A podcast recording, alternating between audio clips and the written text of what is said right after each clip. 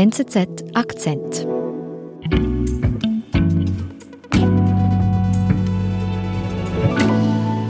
Der Vizepräsident oder die Vizepräsidentin ist ein Herzschlag vom Präsidentenamt entfernt. Wen Joe Biden als Vize nominiert, ist entscheidend für seine Wahlchancen und möglicherweise gar für die Zukunft der USA. Darüber sprechen wir mit Auslandredaktorin Merit Baumann.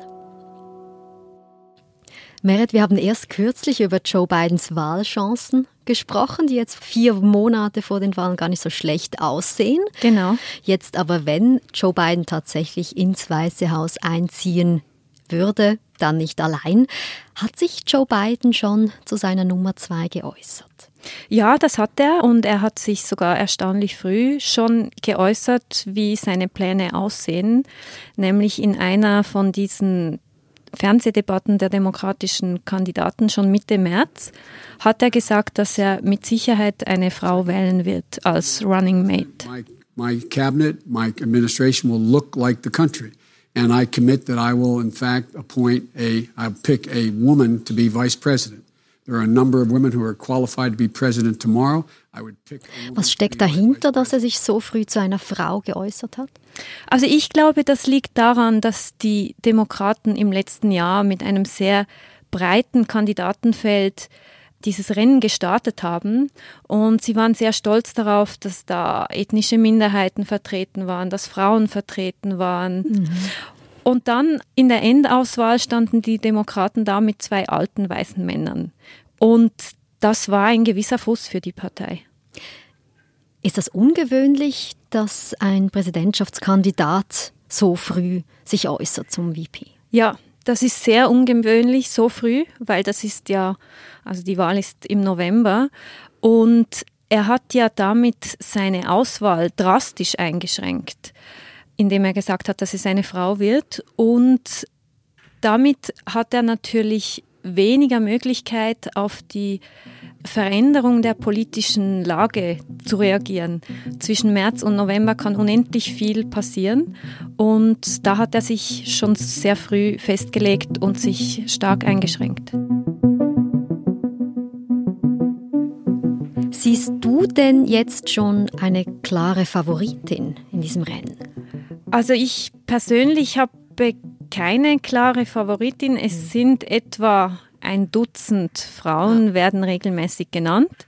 Und ich denke, zum jetzigen Zeitpunkt denke ich, dass noch etwa fünf, Maximum mhm. acht Personen im Rennen sein werden. Okay, dann schauen wir doch vielleicht die Argumente an, die wichtig sind auch für dieses Amt. Ähm, eben, wir haben zum einen, es muss eine Frau sein. Was sind weitere Argumente, die hier mit einspielen? Bei beiden ist natürlich ein Punkt, dass er ein gemäßigter Demokrat ist, dass er ein gemäßigter Politiker ist in einer Partei, die in den letzten Jahren sich nach links entwickelt hat. Mhm. Also er muss im Prinzip versuchen, diesen linken Flügel der Partei an Bord zu holen. Und das kann er mit wem konkret? Da wäre zum Beispiel Elizabeth Warren. Die Senatorin von Massachusetts eine Option, die wird auch äh, relativ hoch gehandelt.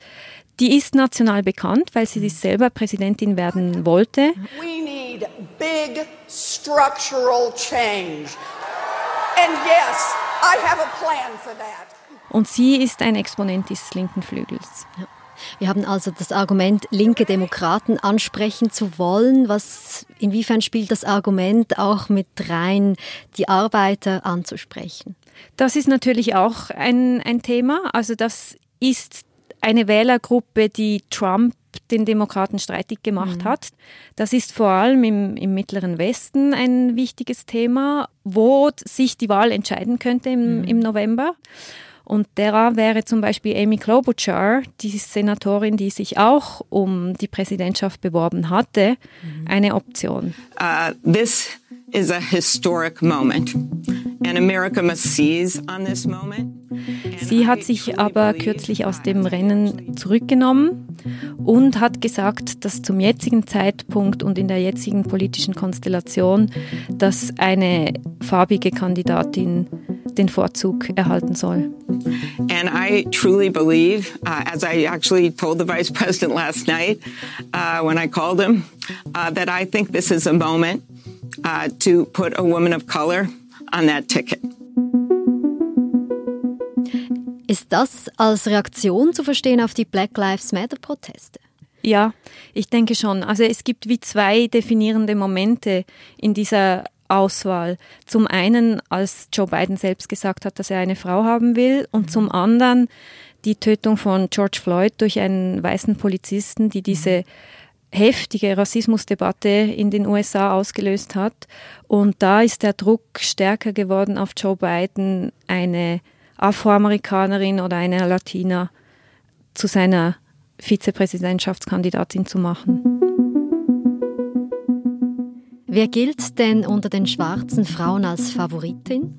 Da gibt es eigentlich eine relativ klare Favoritin, die von den amerikanischen Medien mit Abstand am häufigsten genannt wird und das ist Senatorin Kamala Harris aus Kalifornien. Sie bringt Regierungserfahrung mit aus dem größten Gliedstaat der USA und sie ist äh, jetzt Senatorin, war in wichtigen Ausschüssen. Can you share with this committee how you're determining which conversations you can share and which you don't feel free? Also sie bringt sicher das politisch das Gewicht mit, das es braucht für das Amt. Kamala Harris, diesen Namen muss man sich also merken auf der Favoritenliste. Gibt es trotzdem Punkte, die gegen sie sprechen können? Ja, die gibt es. Da ist zum einen ihre Vergangenheit als Staatsanwältin in Kalifornien. Das ist heikel in der aktuellen politischen Situation in den USA mit der Debatte um Polizeigewalt und mhm. Rassismus auf Seiten der Polizei. Und ein zweiter Punkt ist vielleicht, dass sie Joe Biden in einer der TV-Debatten der demokratischen Anwärter sehr hart angegriffen hat, vielleicht sogar auch unfair und ihm indirekt Rassismus vorgeworfen hat. And I'm going to now direct this at Vice President Biden. Um, I do not believe you are a racist. But I also believe, and it's personal, and I was actually very, it was hurtful to hear you talk about the reputations of two United States senators who built their reputations and career on the segregation of race in this country.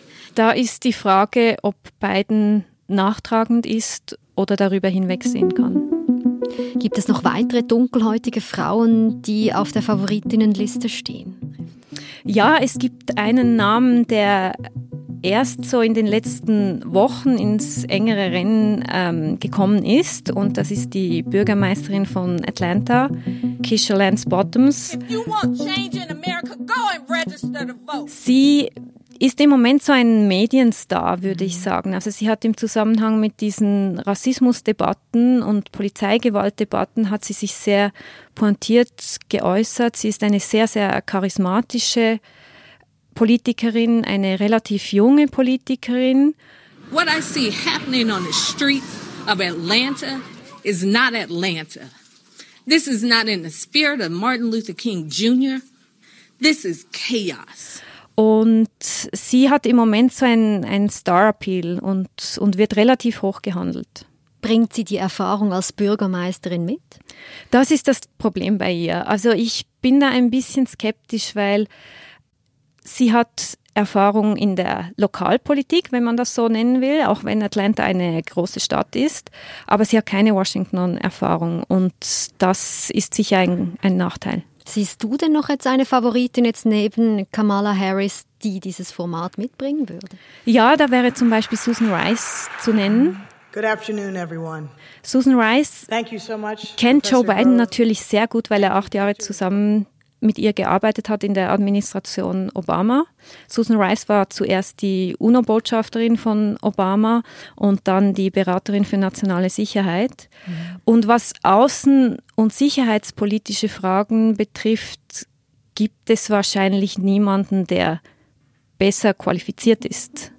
strikes, that it could become a more extended thing. And he felt that after Iraq and Libya and Afghanistan, that he would be wise to have the backing of Congress. Wir sprechen jetzt über mögliche Vizepräsidentinnen. Wie wichtig ist denn dieses Amt überhaupt? Kann eine Vizepräsidentin Einfluss nehmen? Ich glaube schon, wenn sie ein gutes Verhältnis zum Präsidenten hat, das schon. Aber eigentlich, solange man Vizepräsident oder Vizepräsidentin ist, ist es ein zeremoniales Amt, mhm. wenn ich so sagen will. Also da wird man oft hingeschickt zu irgendwelchen Einweihungen und so.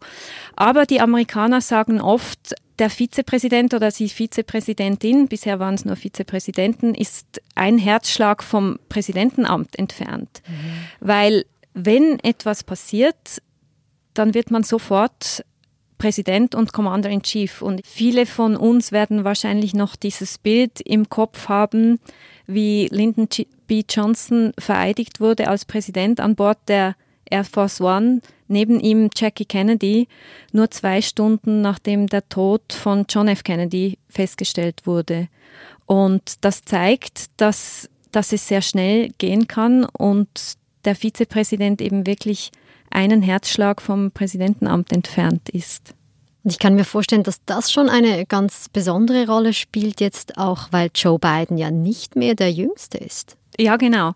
Also ich würde sagen, die Auswahl ist so wichtig wie noch nie, weil wenn Joe Biden vereidigt würde im Januar, wäre er 78 Jahre alt, der älteste Präsident, den die USA je hatten. Mhm. Und da ist es natürlich naheliegend, dass eher etwas passieren kann, zum einen. Mhm. Und zum anderen ist es relativ wahrscheinlich, dass er nur eine Amtszeit machen würde. Und der Vizepräsident, die Vizepräsidentin ist so etwas wie der wie ein natürlicher Nachfolger. Also die steigen dann häufig selber auch ins Rennen. Das heißt, diejenige, die er wählt, hat gute Chancen danach Kandidatin ihrer Partei zu werden für das Amt selber und, und deswegen hat das viel höheres Gewicht als in anderen Jahren.